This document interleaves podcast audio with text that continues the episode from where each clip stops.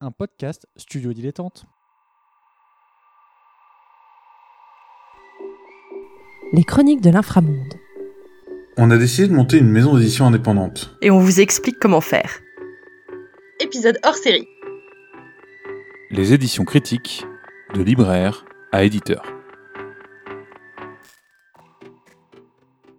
Bonjour à toutes et à tous. Euh, donc avec mon camarade Corentin, on vous souhaite la bienvenue dans le premier euh, spin-off des Chroniques de l'inframonde, où on vous fait découvrir un nouvel éditeur de l'imaginaire. Aujourd'hui, nous sommes allés voir Éric Marcelin des éditions critiques. Alors bonjour Eric. Bonjour. Euh, pour commencer, est-ce que tu peux un peu te présenter pour nos auditeurs et nos auditrices, s'il te plaît? Alors, euh, je m'appelle Éric Marcelin. Je tiens la librairie critique et édition critique. hein. La librairie critique euh, que j'ai créée à Rennes en 2000, en août 2000, avec euh, la petite idée derrière à la tête d'également créer une maison d'édition. Ce que j'ai fait dix ans après, après avoir stabilisé la première entreprise, qui était une création pure. Et euh, ma formation, euh, tout bêtement, un brevet professionnel euh, de libraire. Et j'ai travaillé donc quelques années avant d'ouvrir ma boîte dans d'autres librairies pour forger mon expérience et prendre des contacts. Tu as travaillé dans quel type de librairie pour justement préparer cette, ce lancement-là? Euh, C'était des librairies généralistes. Les deux, j'ai travaillé dans deux grosses librairies, deux grosses librairies généralistes. La première euh, pour ma formation euh, d'apprenti, où j'avais surtout à charge euh, le rayon bande dessinée et science-fiction. Mais non, en fait, même dans cette librairie-là, j'ai démarré surtout par la pochothèque. Donc voilà, après j'ai fait le parascolaire, les dictionnaires, et puis au final la bande dessinée et la science-fiction. Et dans la deuxième librairie, j'étais euh, euh, un poste de premier vendeur où euh, je m'occupais de tous les rayons. Et du coup, pour le, côté édition, donc tu dis que déjà au moment de, de fonder la librairie, tu avais en tête de, passer le cap et de te lancer dans l'édition. Mais euh, comment il est né vraiment le, le projet des éditions critiques? Qu'est-ce qui t'a permis de, bah, de mettre le pied euh, dans ce projet-là euh, Et comment s'est passé le, lancement concrètement? Bah, en fait, euh, comme je disais, j'avais vraiment ce projet-là depuis, depuis le début. J'avais l'un de mes vendeurs, comment, Xavier Dolo, qui travaillait pour Critique, hein, qui est écrivain également, et qui m'avait dit qu'il avait un texte. Bah, il savait que je voulais créer la maison d'édition et il m'avait euh, gardé un texte de côté qui s'appelle euh, Sabre de sang. Et euh, on va dire au bout de la septième, huitième année, euh, la structure librairie était plutôt stable.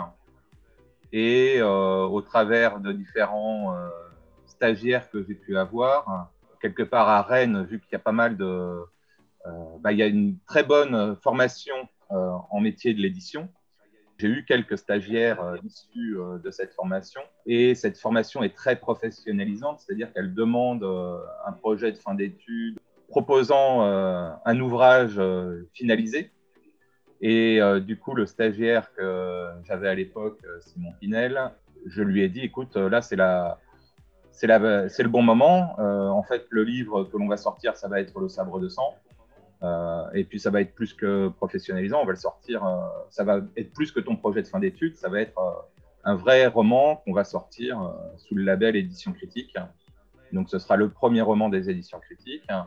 Sachant qu'au début, c'était vraiment le projet de se dire c'est le petit violon d'Ingres euh, à côté de la librairie, on fait plaisir, c'est je sors un livre par an, deux livres par an, euh, zéro euh, si euh, rien ne m'intéresse, euh, sachant que l'activité principale était quand même la librairie et demeure toujours la librairie.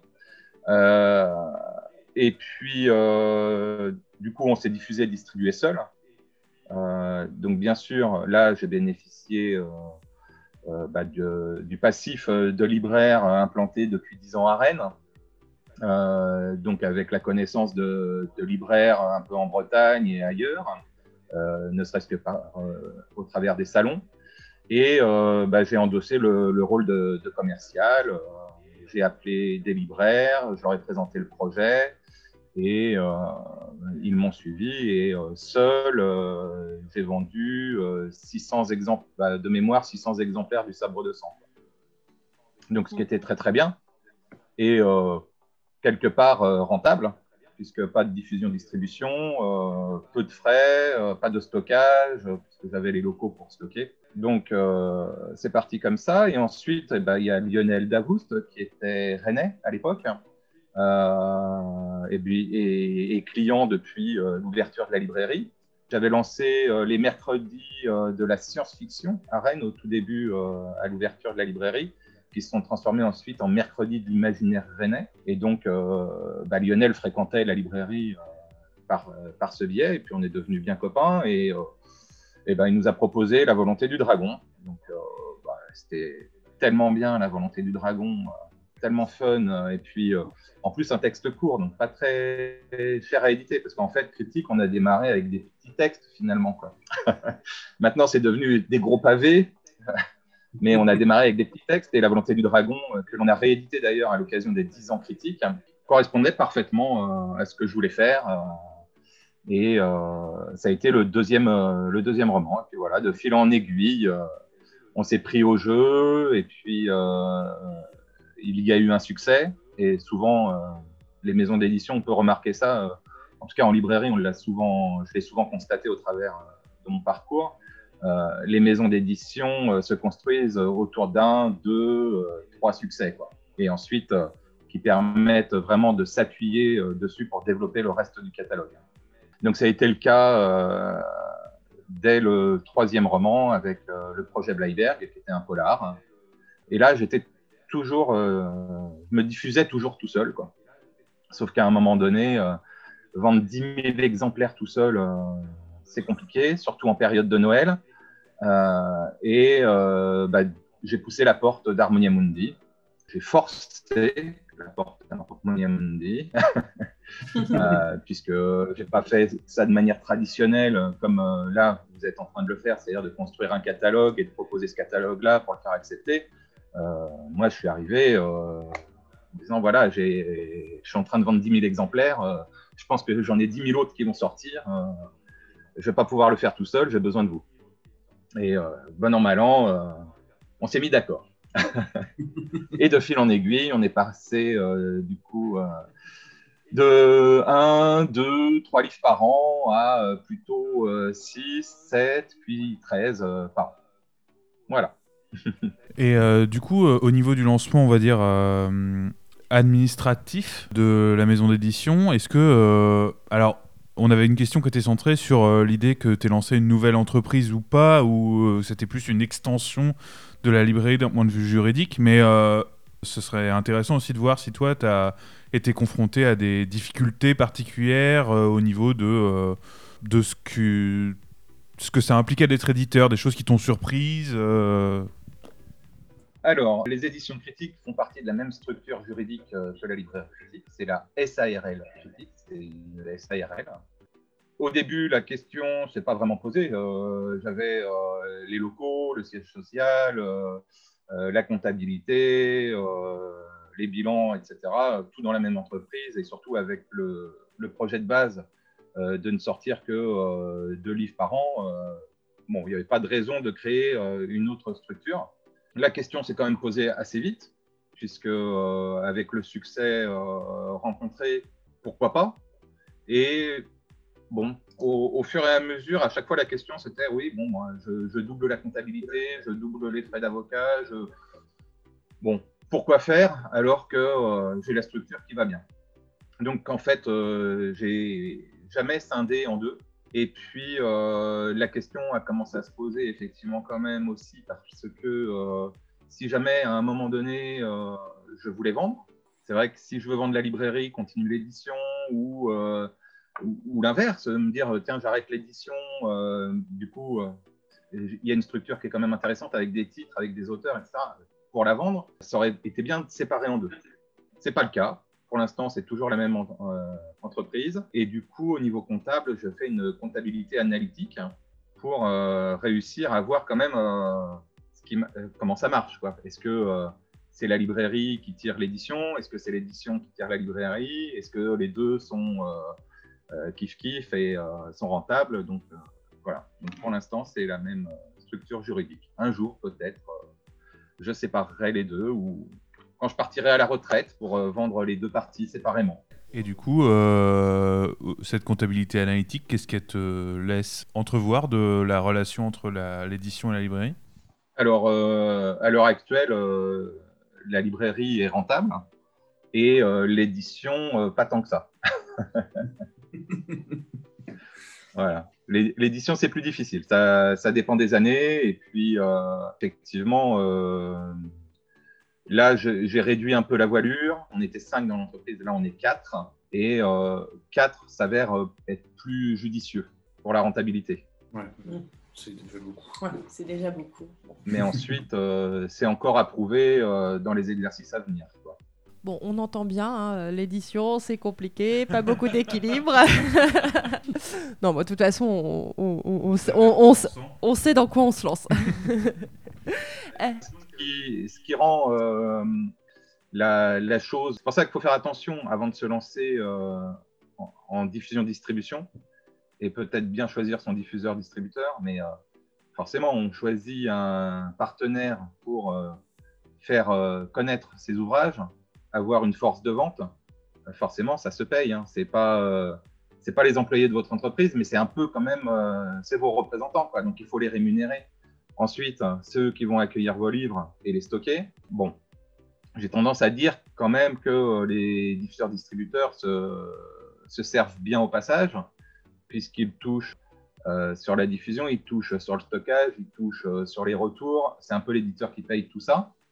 Mais en même temps, si on a des objectifs de vente supérieurs à 1500 exemplaires, on va dire, on en a quand même un peu besoin. Mais la question se pose aussi de se dire, oui, mais si je ne les ai pas et que je vends que 300 exemplaires ou 500 exemplaires, c'est peut-être plus rentable de le faire tout seul que d'être avec eux. Ouais. du coup, nous, c'est des questions euh, justement qu'on se pose actuellement. Euh, on a un épisode prévu sur ces questions-là. C'est quoi la diffusion-distribution là pour les, auditeurs et les auditrices qui se posent la question, parce que c'est euh, souvent dans la chaîne du livre un, maillon qui est peu connu en fait du, bah, du grand public, parce que c'est un travail qui est complètement invisible. Mais effectivement, les livres, pour qu'ils passent de chez l'éditeur à chez le libraire, il y, a, il y a des intermédiaires parfois, et ce sont les, les, diffuseurs-distributeurs, mais on, rentrera plus en, détail là lors d'un épisode. Mais c'est vrai que c'est intéressant aussi d'avoir ton point de vue là-dessus, parce que euh, c'est l'ampleur de diffusion du livre on peut être conditionné au fait d'être distribué, diffusé ou non, mais, mais comme tu dis, ça dépend, parce que des fois, 500 exemplaires, on, ça peut être faisable euh, seul. Mais on reviendra là-dessus, voilà, dans un, dans un prochain épisode. On va pas euh, faire l'épisode avant l'épisode. Et, euh, et, du coup, pour revenir aux éditions critiques, est-ce que tu peux nous présenter euh, un peu plus la ligne éditoriale des éditions critiques, votre catchphrase si vous en avez une, et le type d'ouvrage qu'on y trouve, le, format, ce genre de choses En fait, moi, quand j'ai lancé la maison d'édition critique, pour moi, ce qui m'a nourri, alors, ça a toujours été la, science-fiction, ma littérature euh, de prédilection, ou euh, littérature de l'imaginaire, euh, au sens plus large. Et j'ai été nourri essentiellement par le fleuve noir Anticipation. Donc, une littérature populaire française de quasiment pure évasion et détente.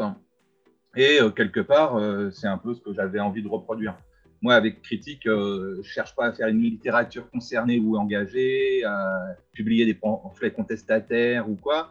Euh, ce qu'on cherche à apporter avec Critique, c'est une littérature de divertissement, apporter du rêve, de l'évasion. Euh, voilà, sur. ensuite, au travers de ces textes, si des messages peuvent être glissés subtilement, sans altérer la fluidité du récit, euh, le, page turner ou quoi, euh, bah, c'est très bien. Au contraire, euh, la littérature, elle est là pour nous apprendre des choses, pour nous faire nous évader. On, s'instruit de manière intelligente et en même temps en distraction. Donc, si on peut apporter tout ça, évasion et connaissance, plaisir et découverte, ben, voilà, le, but est joué. Et en même temps, de dire les auteurs français, parce que je n'édite que des auteurs français, à une exception près, dire aussi, voilà, les auteurs français par rapport aux anglo-saxons, ils sont bons aussi, quoi. Et on, sait que euh, cette littérature-là vient euh, quasiment euh, d'abord de France et, ensuite d'Angleterre. Donc voilà, faisons valoir nos auteurs français et voilà. Du coup, tu l'as déjà un peu évoqué, mais en quoi ça fait la différence pour toi d'être à la fois libraire et éditeur? La différence. Ça fait une différence déjà au niveau de la charge de travail. Si j'avais su je serais resté que libraire. ou alors j'aurais arrêté la librairie pour devenir éditeur, je ne sais pas, euh, l'un ou l'autre. En tout cas, les, deux me passionnent. Euh, j'adore les deux. C'est deux métiers diamétralement opposés au final. D'où aujourd'hui, euh, là vous êtes chez moi. je travaille à domicile pour tout ce qui concerne l'édition ou du coup l'administratif aussi, puisque quand on est euh, gérant d'une entreprise, à un moment donné aussi, on, fait autre chose que, le métier pour lequel on, est fait. Là, à l'heure actuelle, ça fait un plus forcément, mais au, travers du temps, parce que ça fait dix ans que je fais ça. Donc, au bout de dix ans, euh, le catalogue critique, on, arrive à quasiment 100, euh, titres. Donc, ça rajoute une notoriété. Ça rajoute une notoriété supplémentaire. Et puis euh, là, depuis quelques années, j'ai monté un partenariat également avec les éditions humanoïdes associées, qui, euh, avec lesquelles là d'ailleurs, on va commencer euh, à sortir nos premières bandes dessinées adaptées de nos romans. Donc ça, ajoute, on va dire, des, des, liens supplémentaires, quoi. Ça augmente le maillage que la librairie pouvait avoir seule. mais ensuite, c'est pas sans, sans fatigue, on va dire. C'est-à-dire c'est un travail de tous les jours, de tous les instants. Euh, il y, a, quasiment plus de répit, quoi, on va dire. Alors que quand on est libraire, c'est un métier qui est déjà très chronophage, parce que le libraire, c'est pas seulement le commerçant qui ouvre son magasin le matin, qui le referme le soir, qui rentre chez lui et puis euh, c'est terminé. Il rentre chez lui et euh, il a sous les bras plein de livres à lire pour le lendemain répondre aux clients qui leur disent hey, celui-là il est bien, ah ben, je sais pas, il est sorti hier. Ah bon, vous l'avez pas encore lu Bah non, non, non, je l'ai pas encore lu. Euh, il y en a eu 50 hier. Bon bah je reviendrai quand vous l'aurez lu. Ok, ça marche. et, puis, après derrière, eh ben, on est éditeur aussi. Et là on se dit ah mais oui mais il faut des manuscrits. Ah ben je reçois des manuscrits, j'en reçois 4 par jour, 5 par jour. Comment je fais pour euh, les lire, pour euh, ne pas louper la perle qui correspondrait au catalogue? Et puis ensuite, une fois que le manuscrit est sélectionné, il bah, faut le lire une fois, deux fois, trois fois. Alors, il y a des directeurs d'ouvrage, des directrices d'ouvrage, euh, il y a une équipe, mais malgré tout, ça fait beaucoup, beaucoup de choses. Donc, euh, c'est un plus et c'est un moins, on va dire. C'est euh, faut, réussir à jongler avec les deux. Et c'est vraiment un exercice d'équilibriste. Hein. Donc, je fonctionne beaucoup avec euh, des drives, euh, des tableaux, etc. Parce que, alors, j'ai peut-être pas une excellente mémoire, et en même temps, il y a un moment donné, la mémoire, elle est perturbée par euh, tout ce qu'il y a à faire. C'est-à-dire quand il y a trop de choses à penser, trop de choses à faire à la fois, et que tout est important, et ben, le cerveau, il dit des aides, s'il vous plaît, des aides. Donc, l'homme augmenté, ce serait bien. c'est vrai que là-dessus, il y a une exigence d'organisation, une rigueur qu'il faut avoir, je pense. Euh, bah, déjà, de toute façon, quand on a sa propre entreprise, hein, c'est, bah, on est son propre patron, donc il faut. Il euh, n'y a personne qui, est là pour dire quoi faire, puisque c'est nous-mêmes. Mais en plus, l'édition, je pense que d'avoir plusieurs interlocuteurs, des versions de fichiers, il y a la dernière version par, par l'auteur ou l'autrice, telle ou telle correcteur, correctrice. Donc, je pense que ouais, ça doit nécessiter parfois un bon suivi et être sûr euh, de l'organisation euh, pour bien être euh, au fait de d'où on en est. Quoi. Ah oui, c'est clair, clair. Et puis il y a une différence entre la librairie et l'édition sur, je trouve, les... La, gestion financière des deux, qui n'est pas du tout la même chose. Le volant d'inertie n'est pas le même. on va dire qu'en librairie, le volant d'inertie est peut-être de six mois. Et bah, pour une maison d'édition, en fait, c'est assez compliqué parce qu'on ne sait pas le titre qui va marcher. On ne sait pas si un titre va marcher, deux titres, trois titres, zéro. Et ça, euh, financièrement, euh, on avance un petit peu euh, à l'aveugle. la librairie, à un moment donné, au bout de quelques années, on sait, c'est assez cyclique. Quoi, hein. On sait les périodes, ça va être comme ça, comme ça, hop, et sur l'année, on va l'équilibrer. L'édition, on, on, sait un petit peu au bout d'un moment aussi. On sait que tel type de livre va fonctionner à peu près à tant d'exemplaires et va coûter à peu près tant. Mais c'est quand même assez fluctuant et très fluctuant. Et puis, au fil des années, le stock augmente. Plus le stock augmente, plus il coûte. Donc, il faut aussi euh, gérer ce flux de stock-là, qui n'est pas du tout la même chose que gérer un flux de stock en librairie. C'est là où je vous dis que ça demande d'être un peu. Euh, ça rend un peu schizophrène. Ça, c'est que, voilà, c'est deux façons de penser différentes pour les deux. Quoi.